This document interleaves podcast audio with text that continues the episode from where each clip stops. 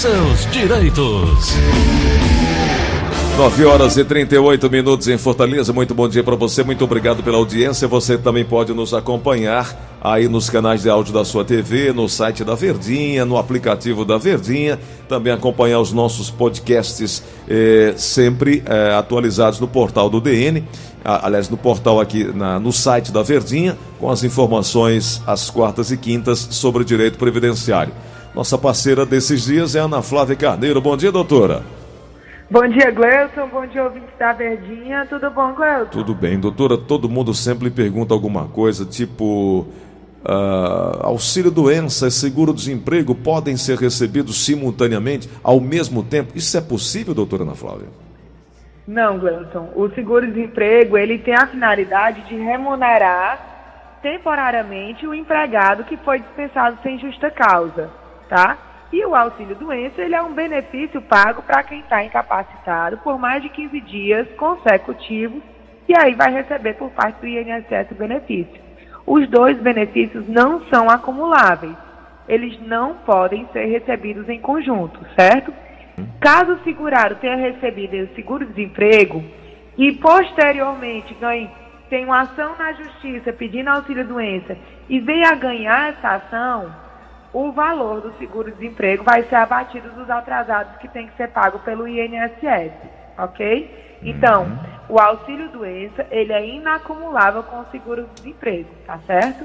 Pois é, e o seguro-desemprego ele tem a finalidade de garantir a remuneração temporária né, ao trabalhador que foi dispensado sem justa causa. Só para deixar claro, né, doutora? Exato. Da mesma forma que o auxílio-doença também garante essa remuneração temporária para o trabalhador que está incapaz de desempenhar o seu ofício. Importante deixar isso bem claro para que o ouvinte não fique buscando algo que não vai, não vai encontrar, vai perder muito tempo. Como por exemplo uma outra pergunta bastante recorrente, é, também posso re, é, receber comitantemente o auxílio acidente e o, o LOAS ao mesmo tempo também, doutora? É, também essa pergunta é muito interessante, Gleuton, porque o auxílio acidente ele é uma parcela é, indenizatória. A pessoa fica re recebendo o auxílio doença, o auxílio acidente, perdão, mas ela é obrigada a continuar trabalhando e contribuindo, certo? Porque uhum. o auxílio acidente, ele, ele só indeniza a pessoa por ela não estar mais conseguindo desempenhar a profissão dela por ter sofrido um acidente e estar com limitações, tá? Então, inclusive, o auxílio acidente, ele deve ser vitalício. Uma vez que ele é concedido, uma vez que é comprovada que a pessoa ficou com sequelas definitivas que geram limitação para o exercício do seu trabalho, é concedido o auxílio acidente no valor de meio salário e a pessoa deve ser realocada dentro da empresa e continuar trabalhando. Mas, doutora, Ou se não trabalha, deve continuar contribuindo. Sim. Ele não é cumulativo, mas é, eu posso escolher, né? Pode sim, Gleuton. Então, como ele é para a vida toda, as pessoas podem pensar, ah, eu não estou mais trabalhando, vou pedir um LOAS, né? O BPC. Então, o BPC, como ele é um benefício assistencial, ele não pode ser acumulado com benefícios previdenciários. E aí a pessoa pode sim escolher se vai ficar com o auxílio acidente no valor de meio salário ou se optará pelo recebimento do BPC, seja o idoso, seja o deficiente, no valor de um salário mínimo. Perfeito, muito bom. E aí você vai, é, é, é, decisão de foro íntimo, né? Cada um vai ver ali, vai analisar qual o melhor caminho a tomar, né, doutora? Exatamente.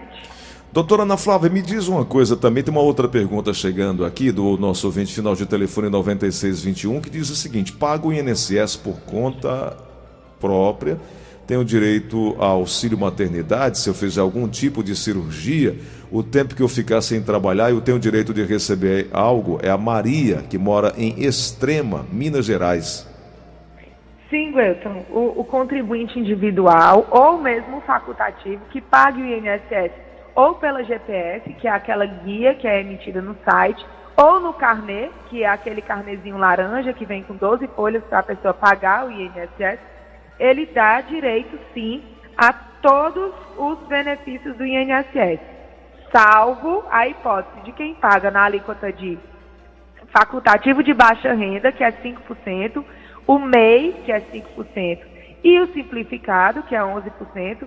Essas pessoas que pagam essa contribuição, a de 5 e a de 11, só não terão direito à aposentadoria por tempo de contribuição. Todos os outros benefícios, auxílio doença, auxílio acidente, aposentadoria por invalidez, aposentadoria por idade, auxílio reclusão, auxílio é, salário maternidade, todos os outros benefícios, é, é, esse pagamento nessas alíquotas diferenciadas garantem o direito ao recebimento sim. Então, se ela paga o INSS há 10 meses, né, Gleudson? Lembrando que a carência para o pagamento do salário maternidade é de 10 meses, ela pode sim, quando o bebê nascer, solicitar o salário maternidade. É, doutora Ana Flávia, é, uma outra pergunta que chega aqui da Rosália de Aquiraz, ela diz o seguinte, eu estou doente, é, eu trabalhei em uma fábrica de castanha, fiquei doente, adquiri essa doença por lá, e eu quero é, saber se posso ter direito ao auxílio doença. É, ela disse que entrou com o processo junto com o advogado, mas não recebeu a, ainda absolutamente nada, e está tentando um contato com esse advogado não está conseguindo. Ela pode obter informação desse advogado, doutora, buscando a OAB, né? É, Gleudson, ela pode obter o contato telefônico do advogado, realmente ligando para a OAB. Ela pode obter informações acerca do processo dela no site da Justiça Federal, www.jfce.jus.br. Basta ela colocar o número do CPF dela, que ela vai ter informações acerca do processo se tem perícia marcada, se o processo foi julgado, se o processo já transitou em julgado, ou seja, já acabou, se não cabe mais recurso. Então, pelo site www.jfce.jus.br, ela consegue também ter informações acerca do processo, tá? É, doutora, e, aí ela... ela também ah. pode ligar, pode ligar na Justiça Federal para obter informações. O telefone é 3521-2500. Uhum. Doutora, aí ela vai fazer o papel do advogado que ela contratou. Então seria é, a oportunidade dela subestabelecer, dela trocar o advogado, ela precisa falar com o advogado que não está dando resposta, ou ela pode simplesmente trocar por um outro e dar sequência ao processo dela? É, o ético, né, Gleuton, quando se quer mudar de advogado, o ético é realmente que o advogado atual passe os poderes dele para outro advogado, salvo realmente, se hipótese alguma, conseguir contato com o advogado atual. Mas é, realmente seria interessante ela tanto ver ou no, no site da justiça ou através do telefone, é se realmente existe processo e se o processo ainda está em trâmite, né, Gleuton? Porque às vezes o processo já acabou e, e, a pessoa não tem notícias. Às vezes pode até o advogado estar tá tentando falar com ela também e ela pode ter, ter mudado de telefone e ele também não ter conseguido o contato, entendeu? Uhum. Então, é bom ver como é que está o processo e, mais uma vez, tentar realmente, junto à OAB, é, o telefone do advogado atual. Entendi. O telefone da OAB, Gleuton, 3216-1600. 3216-1600. Eu estava vendo ontem, doutora, uma notícia. eu posso passar só mais uma informação para essa ouvinte? Por favor. Como ela trabalhou em fábrica de castanha, eu não sei se ela ainda está trabalhando pela doença ou se ela se afastou pela doença, não sei em que pé está. Mas seria interessante ela solicitar o PPP quando ela se desligar da empresa, tá? Uhum. Porque na grande maioria das fábricas de castanha existe sim a exposição ao ruído que ajuda na aposentadoria. Doutora, eu estava vendo ontem que mesmo depois de transitado e julgado, o STF abriu aí uma, uma, uma brecha para que você possa ainda recorrer no caso do INSS. Eu não sei se eu entendi errado ou, ou é isso mesmo, porque a gente entende que depois de transitado julgado, morreu, está tudo resolvido, não tem mais para onde apelar. Eu estava vendo isso ontem, eh, eu vou até buscar mais, mais detalhes a respeito dessa notícia para trazer aqui para o nosso ouvinte. Mas é, é, algo que cabe a gente, enfim, buscar mais informação. Doutora, há uma portaria que define que beneficiário que recebeu auxílio emergencial indevidamente, ele terá o valor descontado. Isso foi publicado no Diário Oficial da União é, recentemente, 3 de julho. isso define que os beneficiários que receberam auxílio emergencial indevidamente vão ter que devolver o valor, é isso? É, Gleison, quem recebe o auxílio emergencial é, é, indevidamente tem que devolver valor, sim, né? Se recebe errado, tem que devolver. E também quem recebe, Gleison, que recebe concomitantemente a aposentadoria ou qualquer outro benefício do INSS, pode ter o auxílio emergencial descontado do benefício previdenciário também, tá certo? Doutor, eu encontrei aqui a notícia, está no Previdenciarista, que diz assim: ó, transformando uma improcedência em procedência depois do trânsito em julgado. É possível, e aqui na, no corpo da notícia diz: é provável que você tenha aprendido na faculdade e tal, tal. Bom, o direito previdenciário é, tem como mudar uma improcedência para uma procedência, mesmo depois do trânsito em julgado, sem ajuizar uma nova ação. E eu queria entender um pouco mais isso, doutora, porque não sei se hoje, ou, ou talvez amanhã, como que o, o segurado que está nos acompanhando agora pode fazer essa mudança, né? De como mudar de improcedência, quando uma negativa vier é, do INSS, você, é, é, aliás, da Justiça, você fazer essa mudança, você fazer essa apelação. Não sei se hoje, mas amanhã, queria que a senhora comentasse esse assunto. Pode ser, doutora? Claro, pode sim. Eu, eu, inclusive, já li essa matéria, muito boa, realmente esclarece, né, Gleuton? Porque muitas são as pessoas que realmente pensam, deu trânsito em julgado, não tem mais o que ser feito. Né? E o que o STJ tem dito é que, quando se trata de erro material, quando uhum. se trata de erro que aplica erroneamente um entendimento ou uma lei, ele pode sim ser rediscutido. Não para discutir o mérito. O que é o mérito? Que o segurado completou ou não 35 anos de contribuição para a aposentadoria.